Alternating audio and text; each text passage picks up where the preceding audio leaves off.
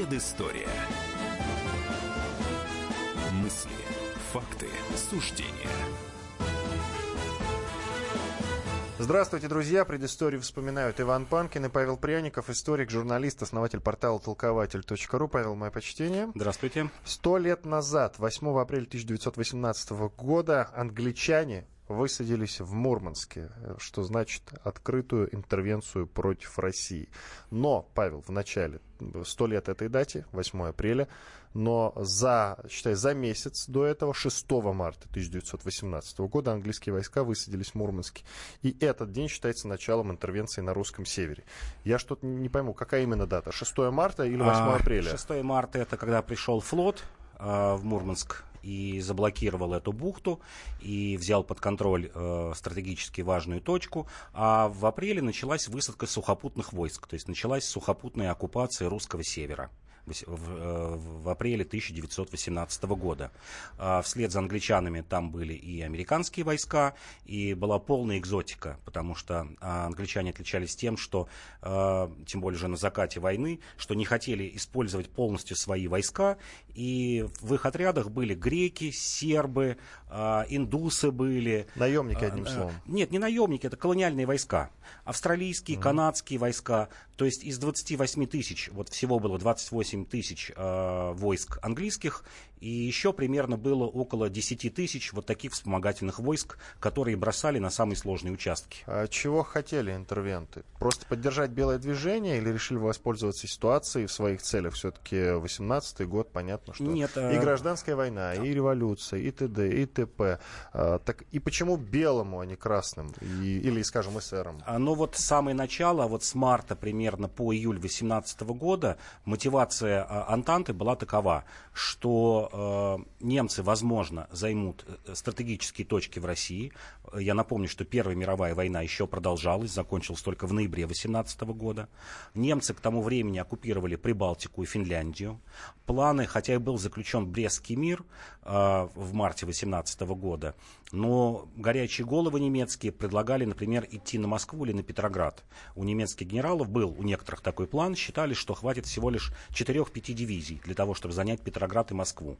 И Антанта под, э, вот под этим предлогом решила занять стратегически важные точки. Это какие точки были? Это Мурманск, Архангельск, Владивосток и Русский юг, то есть порты. Порты, где скопилось много техники, э, действительно техника была и самолеты, и броневики, и много было вооружений, боеприпасов, и они боялись, что это все достанется э, либо немцам, либо их союзникам. На русском севере союзниками были финны. Финны рвались э, к Баренцеву морю, Печенга или Печенга.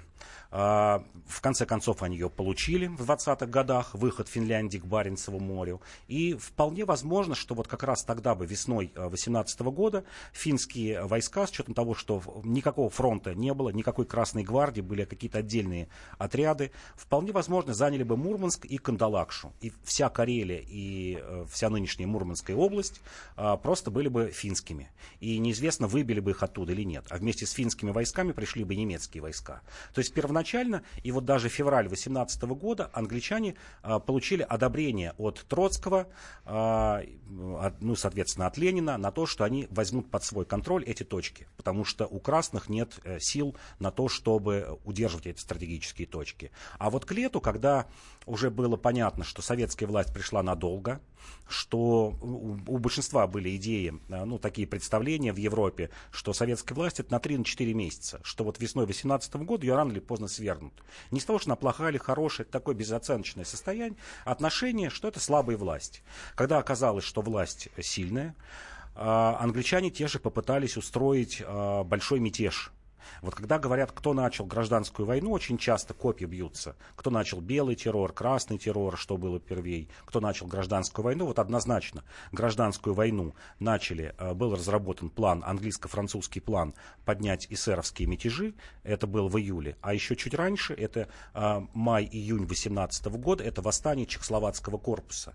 Это вот пленные чехи, которым обещали, что они уедут к себе в Чехословакию, кружным путем, либо через Дальний Восток, либо, кстати говоря, через Архангельск, была такая идея, что оттуда кораблями вывезут. Вот они устроили мятеж. И то есть уже тогда англичане пытались взять вот ситуацию э, в России в 2018 году под свой контроль. Но это было сделать сложно. Вот если мы посмотрим на ситуацию летом 2018 года, что из себя представляла территория бывшей Российской империи, она представляла собой лоскутное одеяло. Частично оккупированные немцами территория, это Украина, Белоруссия. При этом на Украине существует как бы неформальная а такая э, независимая власть. Прибалтика, Белоруссия, Украина.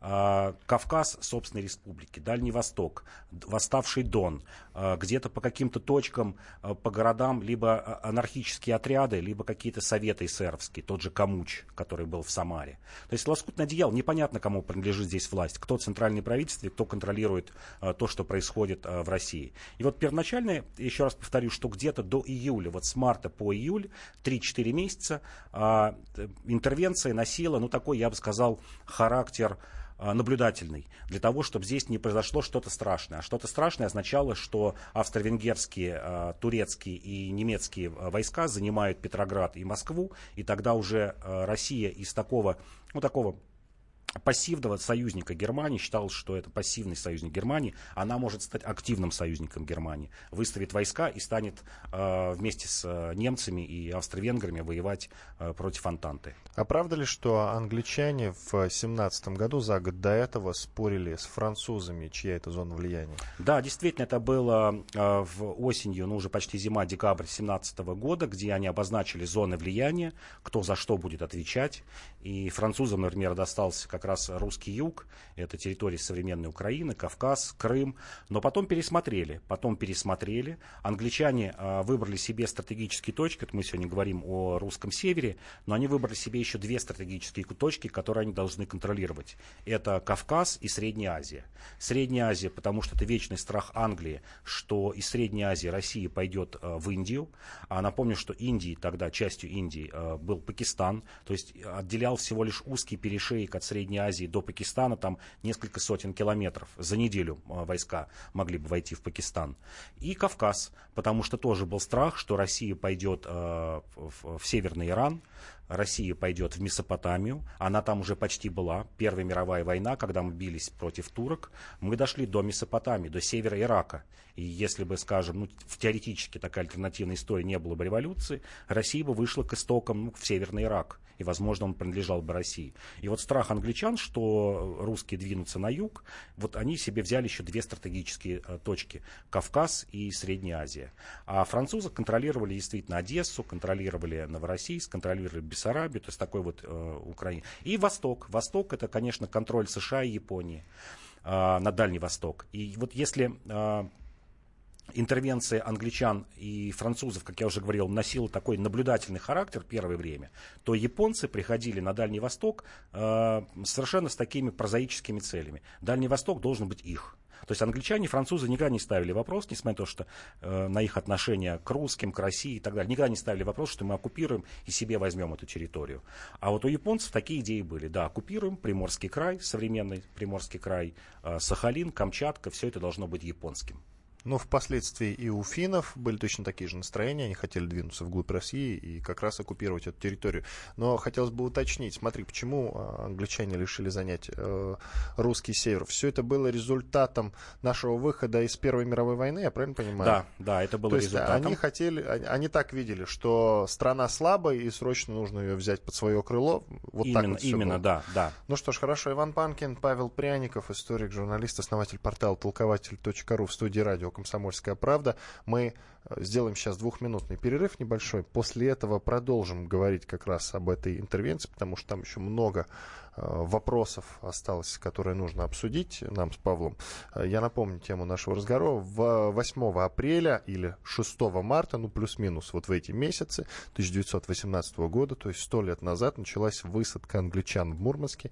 Это фактически и военная, и экономическая, и политическая интервенция, то есть во всех смыслах. Несмотря на то, что Павел говорит, что они открыто оккупировать не хотели, но мы все понимаем, как бы было потом в перспективе. Потом это была бы уже их земля. И вот как раз через две минуты мы выясним, почему им все-таки не удалось оккупировать эту территорию. Иван Панкин и Павел Пряников в студии.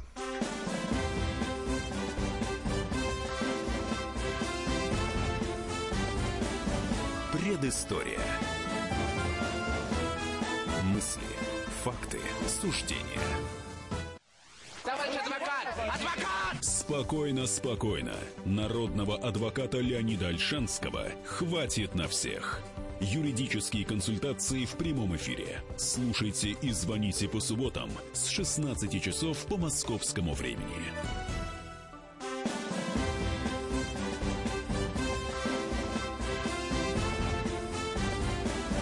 Предыстория. Факты, суждения. Иван Панкин и Павел Пряников, историк, журналист, основатель портала толкователь.ру. Мы продолжаем говорить на тему высадки англичан в Мурманске, то есть о начале открытой интервенции против России, как военной, так и экономической, так и политической. Это произошло 8 апреля 1918 года, сто лет назад. Ну, а самое начало этой интервенции, то есть предыстория, это март, начало марта 1918. Ну, Павел в начале программы растолковал, что к чему. А что из себя представляла, теперь, теперь скажи, что из себя эта интервенция представляла вообще? Ну вот когда стало ясно, как я уже говорил, что большевики это надолго, с лета 18 года начинается активная фаза интервенции, когда англичане, ну конкретно мы об англичанах говорим, но это касается и французов, и американцев, и японцев, а, перешли к активной фазе. Активная фаза это поддержка белого движения. На севере на том же действительно было тоже белое движение, его не удалось сделать массовым. Вот сразу скажу пример. Английские войск, английских войск было 28 тысяч, вместе с сателлитами 42 тысячи, а набрали они в Архангельской губернии э, добровольцев, которые шли бы служить в Белую гвардию, 1900 человек. Вот сравнить 42 тысячи, 1900 человек. А в Мурманске смогли набрать 360 человек. То есть в двух, на, на двух таких больших территориях две с небольшим тысячи. Это как, как раз говорит о том, что, в общем-то, никто не хотел воевать, если не заставлять силой и палкой, э, как это часто было со стороны красных и белых. Люди хотели разойтись по домам, вот это было общее желание и революции 17 года. Англичане, да, по Двине, по другим рекам э, создали довольно-таки э, большую э, флотилию речных судов и пытались выйти на на Вологду. А, план был такой, выйти на Вологду, поднять восстание, а, сделать такую Поволжскую республику. В принципе, это почти все и произошло. В июле 18 года эсеровское восстание в Ярославле и в ряде других городов. А, с помощью эсеров поднять восстание. На востоке поднимают восстание, уже подняли к июлю чехословацкие легионеры. И, в общем-то, взять в клещи, опять же, повторю, чужими руками, потому что предполагалось, что с севера будут идти эсеровские войска, с востока будут идти Чехословакия, на Москву и на Петроград, а англичане будут, ну, такой вот направляющей силой. Этого не получилось. Не получилось к 19 году. Бои шли. Шли бои, ну, по меркам э, такой малонаселенной территории, довольно-таки значительные. Я даже вот назову общую цифру погибших англичан. Э, около 300 офицеров и 868 солдат. Это больше тысячи человек. У американцев потери были около 250 э, человек убитыми. То есть все вместе это где-то 1300-1400. И из войск сателлитов около э, полутора-двух тысяч человек погибло э, в этих местах интервентов. А, а потом начиналась история просто контроля и выкачки ресурсов. Вот есть точные цифры, во сколько обошлась э, интервенция на русском севере англичанам. Прямо вот точные цифры, подсчитанные Минфином английским. Это 23 миллиона фунтов стерлингов. Это вот отправка войск, понятно, питание, снабжение и так далее. И теперь момент, сколько а, англичане вывезли с русского севера. Например, они вывезли одного только льна почти 2 миллиона пудов на 55 миллионов рублей золотом. Вывезли леса на 100 миллионов рублей золотом.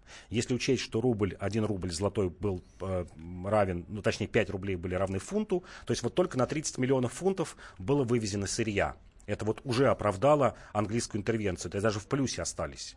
Более того, это вот мы забегаем вперед, англичане увели огромное, огромное количество флота русского с севера. Например, знаменитый крейсер «Аскольд» просто ушел в Англию, э, увели его в Англию, и он затем служил под английским флагом. Было уведено 14 тральщиков, было уведено множество ледоколов. То есть огромная флотилия была, которая тоже стоила, понятно, только один крейсер стоил около 10 миллионов рублей золотом. То есть это была такая самоокупаемая организация. А далее, конечно же, англичане э, проявили себя во всей своей красе примерно так же, как в Бурской войне. Вот когда говорят, кто сделал первый концлагерь, э, в России часто называют Соловки, э, где советская Нет, власть устроила. Фифины. А, а первые были англичане. В августе 18 года на, на острове Мудьюк в Белом море был сделан первый концлагерь. Э, через этот концлагерь прошло примерно 1100 человек. Э, в него бросали любых противников власти. Это не обязательно были большевики. Вот был интересный момент. В Архангельске местное правительство, там было марионеточное эсеровское правительство под главой, главенством Чайковского. Вот один из деятелей этого правительства поехал с инспекцией в этот концлагерь посмотреть, что там делается. Он был глава профсоюзов. Когда он посмотрел на тот ужас, который творится, приехал в Архангельск, выпустил какую-то газетную статью с требованием закрыть этот концлагерь. И англичане на следующий день его арестовали и увезли в этот концлагерь. Вот просто, чтобы понимать, как это было. 1100 а, человек прошло. И, внимание, смертность была, вот общее количество погибших было около 300 человек. То есть 30% смертность за один год. Это не за 5, не за 10 лет. Когда мы говорим о страшных э, сталинских лагерях, в которых смертность была 2-5 процентов, но самый пик там 42-43 год процентов 10, то здесь в течение года 30 процентов. А, когда действительно там произошло, уже стало невыносимое состояние людей, произошло восстание, знаменитое восстание а, на, в этом концлагере Мудьюк. 53 а, человека бежало, половина была убита, а вторая половина смогла уйти. Те, кто бежали в сторону Архангельска, все были убиты, те, кто бежали в сторону Кольского полуострова, спаслись и впоследствии рассказали, что там происходит. Тогда англичане не выдержали и перенесли этот концлагерь Э, на Кольский полуостров. Он назывался Островной. И в нем содержалось тоже около э, тысячи человек. Закрыт он был только в феврале 2020 года, а там смертность была еще выше. Там погибло 400 человек. 40% смертность примерно ну, за полгода, с сентября по февраль, вот сами можете посчитать, 5 месяцев, да, получается. За 5 месяцев смертность 40% а, не кормили, огромные болезни. Более того, вот когда мы говорим, что из тысячи человек 400 умерло, еще 250 стало инвалидами навечно, те, кто вышел из этого концлагеря. Это в основном либо туберкулез, либо гангрена, либо еще что-то. Вот просто, чтобы понимать уровень управления. То есть уровень управления был как в, в любых колониях английских. А, в Индии, там где-то в Африке. А, ни с чем не считались. И вот из этих двух концлагерей понятно, какое отношение было напомни мне, пожалуйста, я сказал о том, что первые концлагеря, ну, как мне казалось, э, на самом деле устроили финны. Это было в 20-х годах, и там мучили красноармейцев. Это поляки, польские для военнопленных. А это прям даже не военнопленные. Вот надо различать э, э, лагеря для военнопленных, которые везде были. И лагеря, скажем, для гражданских лиц. Концлагерь. Чем отличается лагерь военнопленных от концентрационного лагеря? Вот англичанами 23 августа 18 года был устроен. Только-только начало гражданской войны, вот полтора месяца прошло с июля. Еще никаких Соловков не было. Вот э, это печальная дата. Я знаю, что там есть несколько несколько памятников осталось, и на острове Мудьюк, и в Мурманской области вот э, памятников погибшим в этих концлагерях были установлены в 20-х годах. Не знаю, что сейчас с ними стало. Ты рассказал о том, что англичане пытались э, по реке выйти в Вологду, правильно? Но э, до Вологды дошли американцы, на самом деле. Там даже американское посольство находилось ну, там... как раз в том же 18 году. А это, это была миссия, которая была выведена из Москвы, была в начале 18 года миссии, ну, посольства многих стран были выведены в Вологду, потому что, как я уже говорил, ожидалось, что немцы все же наплюют на Брестский мир, и где-то вот как закончится, распутится, потому что не решались зимой и ранней весной вести войну в России понятно, по бездорожью. И думали как раз где-то апрель-май немцы пойдут на, на Москву. Как я уже говорил, по расчетам немецкого генштаба хватило бы 4-5 дивизий э, занять Москву всего лишь, потому что никакого отпора не было. И эти посольства уехали в Вологду переждать. Э, во время Второй мировой, например, посольства из Москвы выехали в Куйбышев, который сейчас Самара. И там действительно вот как раз готовили тот заговор. Вот Вологда должна была стать главным местом восстания. Ждали, что англичане к север, с севера, как раз к лету, э, войдут в Вологду и в, под их началом эсеры начнут наступление на Москву. Вот этого не удалось. Это отдельная героическая история вот этой вот флотилии. А, Красным удалось увести вниз по Двине и по другим а, рекам часть своих судов. Кстати говоря, первое место, где англичане применили магнитные донные мины, это как раз был Архангельск, Белое море. И подорвались на нем наш, несколько наших тральщиков уже после того, как англичане ушли. И единственный путь был только ликвидировать эти э, глубинные донные мины водолазами. И последняя мина в 26 году была только найдена английская. Расскажи об отношениях, может, о переговорах Ленина и вот тех англичан, которые находились э, в Мурманске. А, особых переговоров не было. Вот я говорю, первый период, э, примерно вот с марта по июнь 2018 года, переговоры шли. Переговоры шли, но в таком приказном порядке. А, это место не оставлять, э, провести, значит, оборону такого-то места, чтобы немцы не вошли в такой-то город, иначе мы там свои войска какие-то пошлем. То есть это была, была такая игра, дипломатическая игра в одни ворота. В Как такового диалога не было. Потому что, еще раз говорю, англичан было ощущение, что ленинское правительство это ненадолго, это вот максимум до лета 18 года, затем будет либо вот восстание под их э, началом, либо уже с юга, с юга действительно уже наступали э, части, э, белые части с Дона, и считалось, что, в общем, это правительство долго не проживет, и нечего с ним э, церемониться и вести какие-то переговоры. Спасибо тебе большое. Иван Панкин и Павел Пряников, историк, журналист, основатель портала толкователь.ру. Сейчас мы прервемся на четырехминутный перерыв. После полезной рекламы и хороших новостей будем говорить про убийство э, священника Георгия Гапона, очень известного, прославился он, он в кавычках прославился после событий Кровавого воскресенья, именно под таким названием оно вошло в историю, э, и именно он, Гапон, э, был человеком, который вел толпу рабочих, которых впоследствии расстреляли. Иван Панкин, Павел Пряников студии, оставайтесь с нами.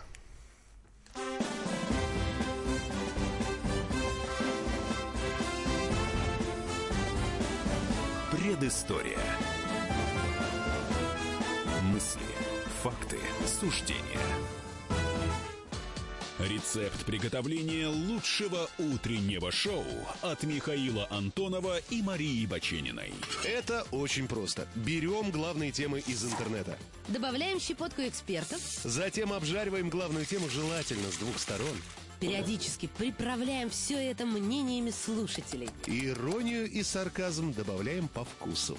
Наслаждайтесь. Утреннее информационное шоу «Главное вовремя» с Михаилом Антоновым и Марией Бачениной. Слушайте по будням с 7 часов утра по московскому времени.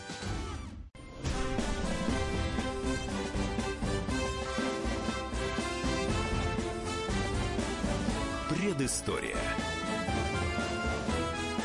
Мысли, факты, суждения. Иван Панкин и Павел Пряников, историк, журналист, основатель портала толкователь.ру в студии радио «Комсомольская правда». В этой третьей части нашей программы мы будем говорить про убийство Георгия Гапона в 1906 году, 10 апреля, как раз в эти дни это произошло. Э, штука в чем? Оно одно из нераскрытых политических убийств в России. Да, у него есть статус политического, однако никто из убийц не был арестован тогда, в 1906 году, и не предстал перед судом. Возбужденное следствие не привело никаким результатам, и через несколько лет было, соответственно, закрыто. Хотя а, тогда, в те годы, следователи были действительно гениальными. Вот. Но достаточно вспомнить про известного сыщика Кашко. Ты, наверное, слышал, Павел, uh-huh, да? Uh-huh. Вот, можете почитать их мемуары, друзья. Его мемуары очень интересны. Что касается Георгия Гапона, то он прославился в кавычках в 905 году. В узких кругах он был известен ранее, но о нем узнала вся страна в 905 году. Э, кровавое воскресенье. Именно в тот день он вел рабочих которых впоследствии совсем скоро расстреляли. Э, со временем уже его фамилия стала именем нарицательным. Говорили Гапоновщины. Что ты тут Гапоновщину развел? Ну, в смысле, предполагает некое подстрекательство к чему-либо. Соответственно, э, советская власть, она Гапона не признавала, что значит. Итак, Павел, во-первых, наверное, надо рассказать о том, как все это было. Я знаю, что на некой даче в каком-то поселке э, обнаружили совершенно случайно его тело, а до этого несколько дней никто не знал, где он. Как это произошло вообще? А, ну, перед этим был долгий период иммиграции после Кровавого воскресенья 9 января 1905 года. Был почти год эмиграции Гапона, а, а мы о нем отдельно поговорим. И перед этим Гапон приезжает, идут долгие переговоры у него с Витте, идет долгие переговоры с охранкой. Вот почему потом стали говорить, что Гапон был двойным агентом. Это скорее не двойной агент, а человек, для, у которого цель оправдывает средства. А, он использовал полицию, полиция использовала его, то есть у него не было обязательств, например, делать а, что-либо по приказу полиции. Вот он четко установил еще в начале 1900-х годов, а если быть точным, 1902 год, его знакомство с Зубатовым, это такой печально знаменитый директор охранки, вот такой тайной а, полиции российской, четко установил сразу связь, что я буду делать какие-то вещи э, полезные мне, вы будете делать полезные вещи мне, но без приказов. Я не могу приказать вам, вы не можете приказать мне. Мы просто вот устанавливаем какие-то рамки изначально в рамк... и, и, и движемся внутри них. И когда действительно произошло кровавое воскресенье, Гапон убежал в Европу. В Европе, кстати говоря, он был принят нашей иммиграцией на ура. А, он был принят Плехановым, он был принят Лениным. Ленин восторгался им, есть записки, где говорит, что это настоящий герой, вождь. И вообще нужно понимать, что для 1905 года Ленин это такая маленькая величина.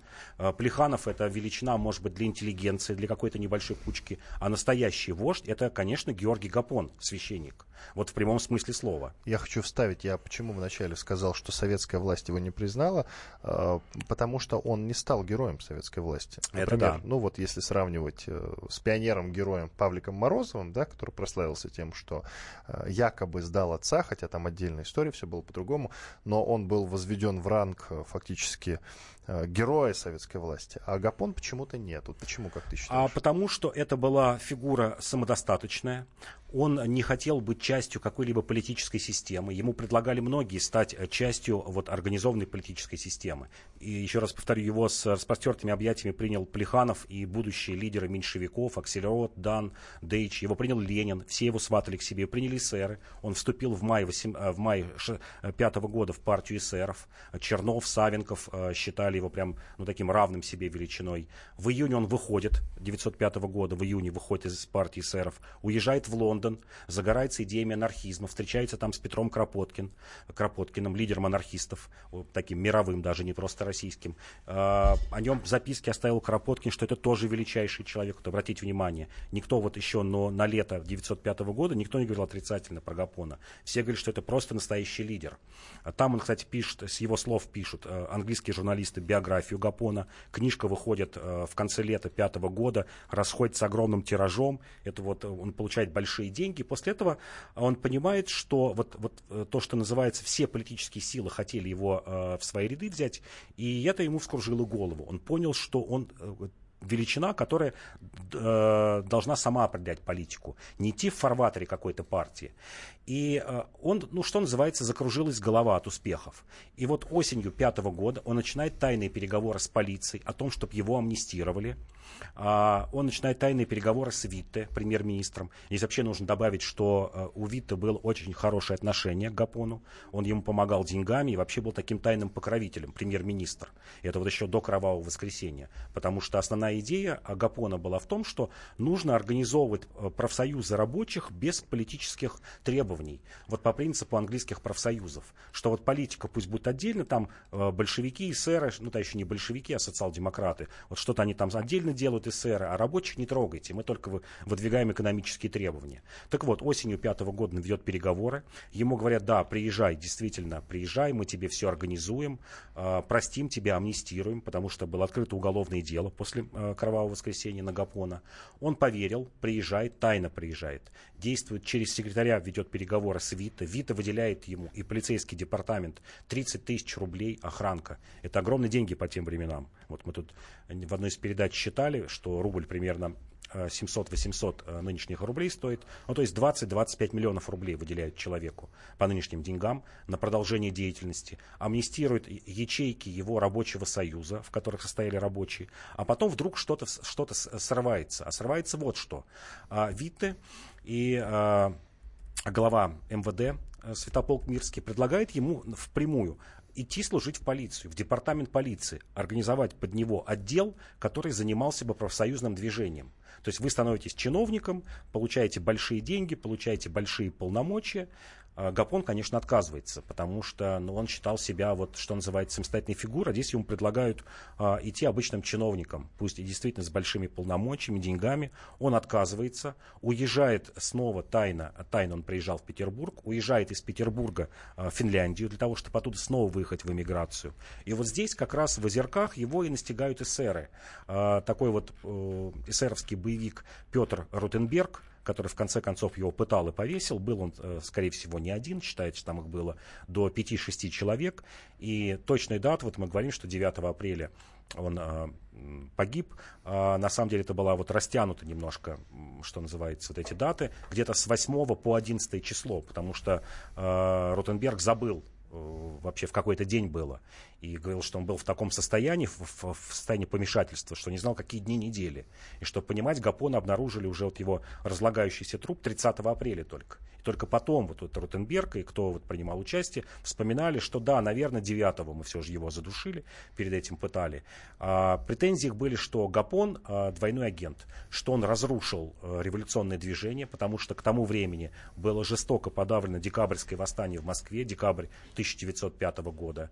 А, подавлена, ну практически революция уже подавлена во всех точках во всех городах Российской империи. К этому тоже приложил руку Гапон, потому что когда после Кровавого воскресенья э, ему предлагали содействие и социал-демократы, и сэры, чтобы его рабочих э, инкорпорировать и начать какое-то восстание. Гапон сказал, нет, нет, не надо, у нас только экономические требования, мы и так свалим эту власть, потому что мы вот сила, без всякого оружия. Но здесь нужно понимать, что Гапон, он был еще и толстовцем, несмотря на то, что он был священником, блестящим оратором, я бы сказал, проповедником. Вот по нынешним временам сказали проповедник.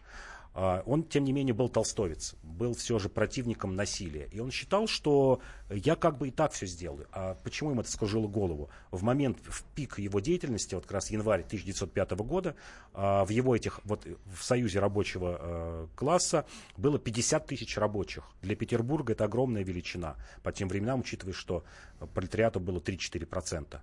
Его э, нашли в дачном поселке Озерки. Насколько я знаю, убийцы арендовали там небольшой дачный домик. И почему тело нашли? Э, хозяйка этого дома забеспокоилась, что э, некие лица арендовали дом, но она видит, что дом закрыт, пустует.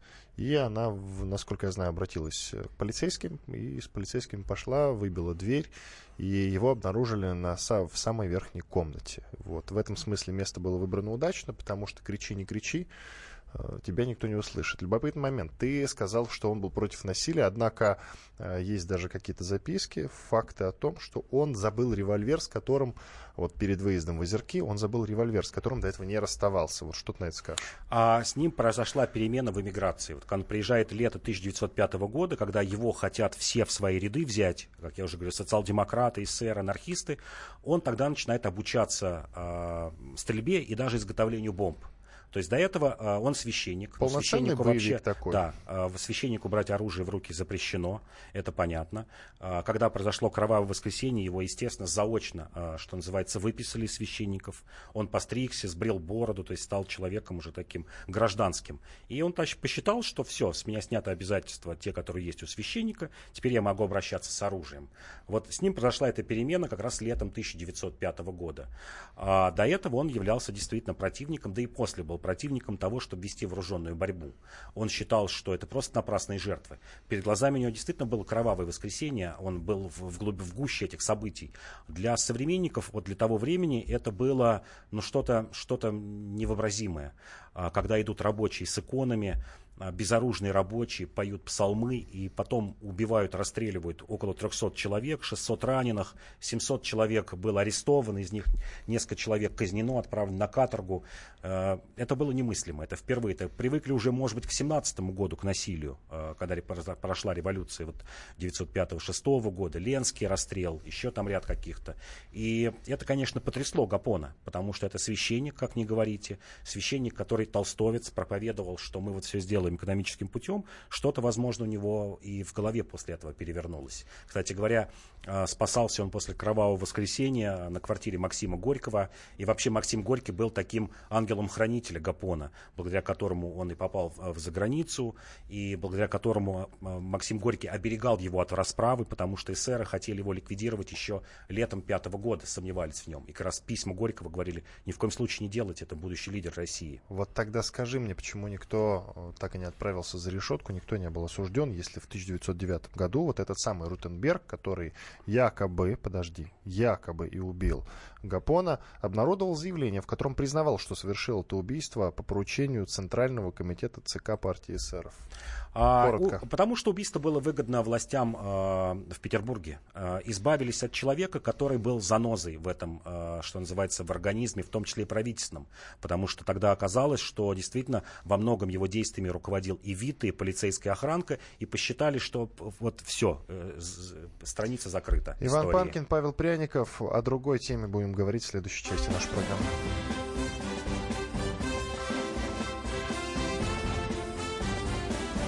Предыстория.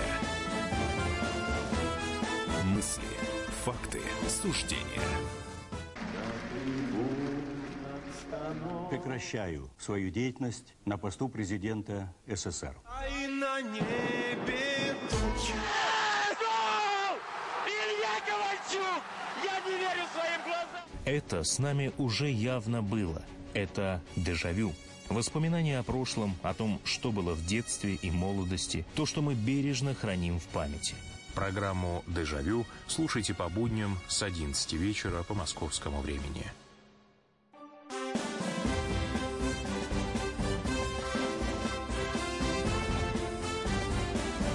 Предыстория. Мысли, факты, суждения –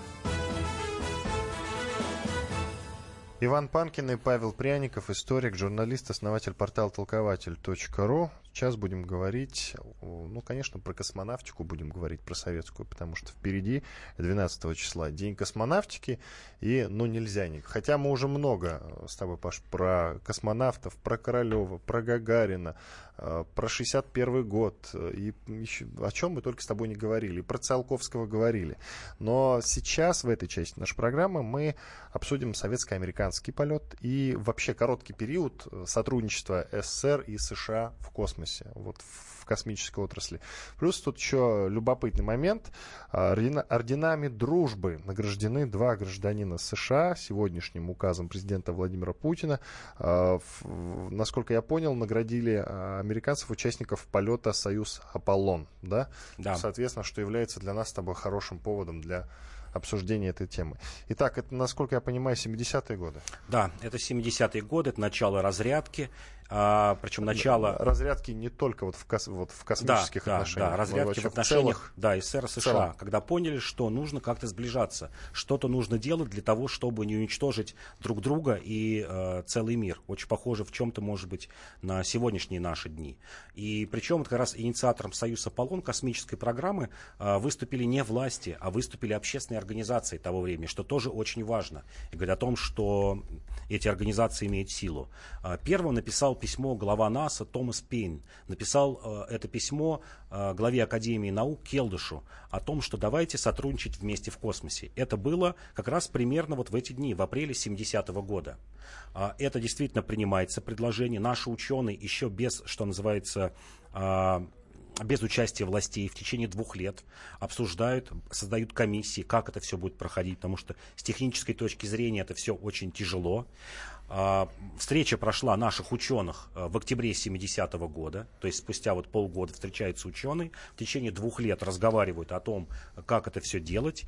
И в 72 году подписано а, соглашение о том, что, причем подписывает соглашение наш премьер-министр, глава Совета министров Косыгин и президент США Никсон – уже официальные программы. Два года э, разговаривают сначала ученые. В 1972 году эта программа становится официальной. И дальше стартует программа уже э, союз, под названием «Союз Аполлон». Что она означает? Она означает стыковку двух космических аппаратов. Нашего аппарата «Союз» и американского аппарата «Аполлон». Во многом, э, смотрите, вот, что это, насколько это было символично.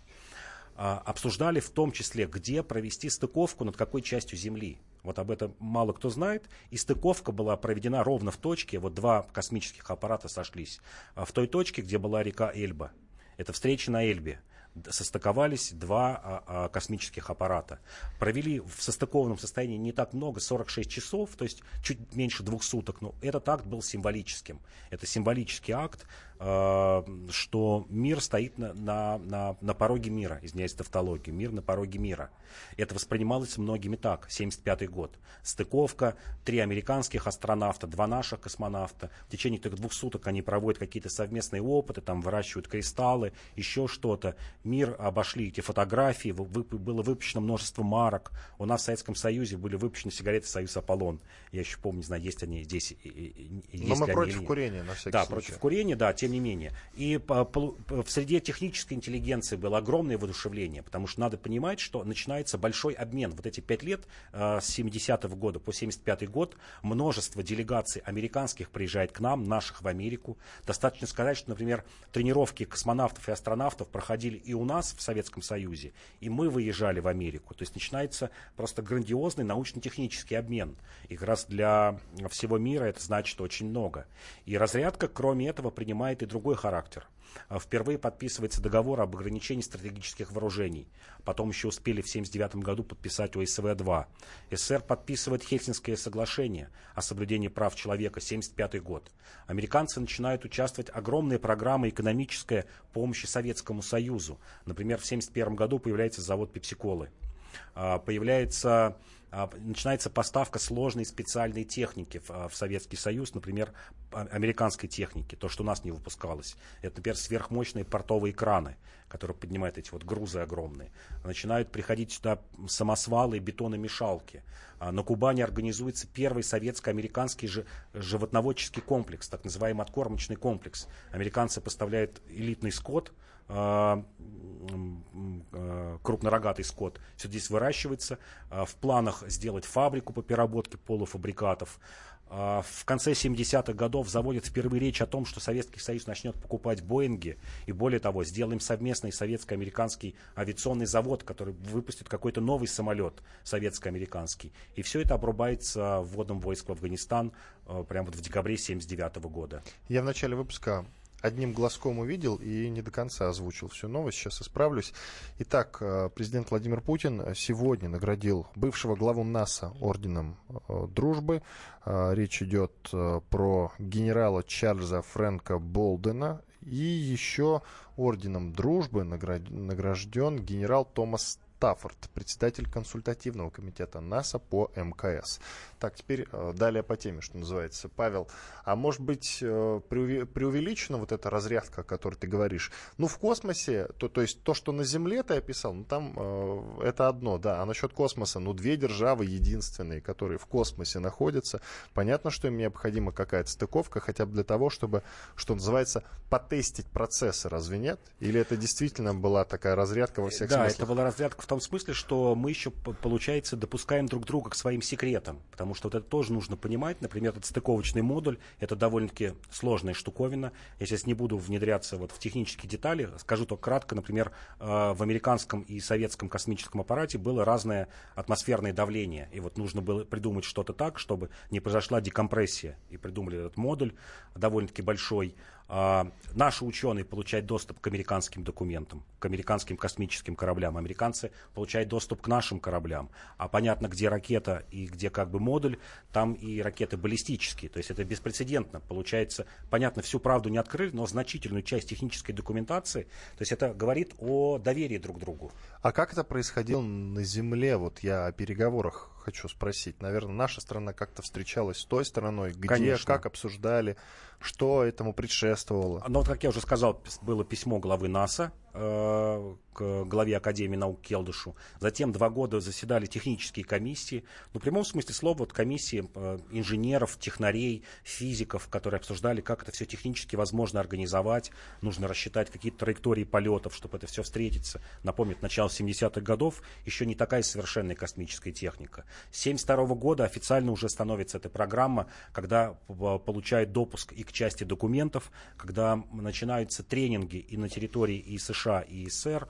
А, допуск уже получает сотни людей, потому что надо понимать, что в этом, в этом проекте на самом деле участвовали тысячи, но сотни инженеров, таких ответственных лиц. То есть это большая, огромная работа. Тем более, что ну, технари, вот, если кто меня слушает, инженеры, они понимают, насколько это сложный процесс. Хотя бы, например, процесс перевода технической документации с одного языка на другой. Это могут быть тысячи страниц. Это переводы метрических систем в американские системы, потому что американцы, по-моему, до сих пор пользуются футами, дюймами, фунтами и так далее. Это как бы в расчетах все нужно вносить. Это огромный труд просто технический, когда садятся сотни людей и тысячи документов приводят в какой-то а, в единообразный вид, который мог, может инженер прочесть спокойно и наш, и американский. Кто с нашей стороны курировал все эти переговоры? А, курировал Келдыш а, как глава Академии наук, потому что, понятно, здесь были задействованы и физики, э, и математики, и астрономы, и, в общем, все, все скажем так, технические специалисты.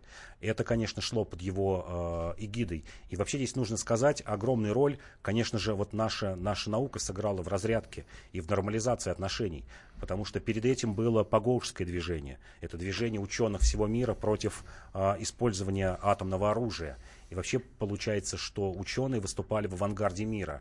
Когда вот я смотрю на сегодняшнюю ситуацию, я все время жду, что вот, возможно, и сегодня ученые возьмут, э, мировые ученые, что называется, этот процесс в свои руки, и только затем политики подтянутся. Ты еще говорил про Косыгина, но не развернул. Да, тему. Косыгин, Косыгин, конечно, сыграл огромную роль. Здесь нужно понимать, что вот начало 70-х годов это еще разгар, э, ну, такое немножко угасание, но еще разгар э, экономических реформ косыгинских, угасание окончательно, это все же 73-74 год год, как раз когда пошла первая нефть и первый газ на Запад, когда стратегическое, что называется, решение было свернуть реформы, потому что теперь у нас есть новая дойная корова.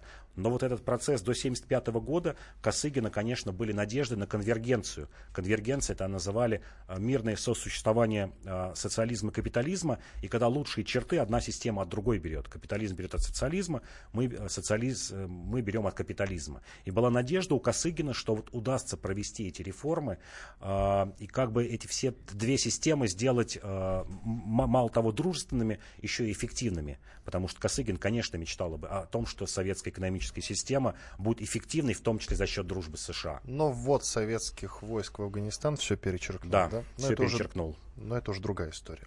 Спасибо тебе большое. Иван Панкин и Павел Пряников, историк и журналист, э, основатель портала толкователь.ру были с вами. Всего доброго, до свидания. До свидания. Спасибо, Павел.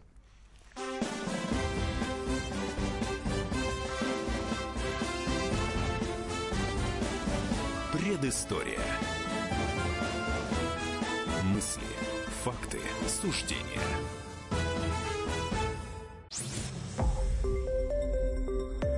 Радио «Комсомольская правда». Более сотни городов вещания и многомиллионная аудитория. Хабаровск 88 и 3 FM. Тюмень 99 и 6 FM. Кемерово 89 и 8 FM. Москва 97 и 2 FM. Слушаем всей страной.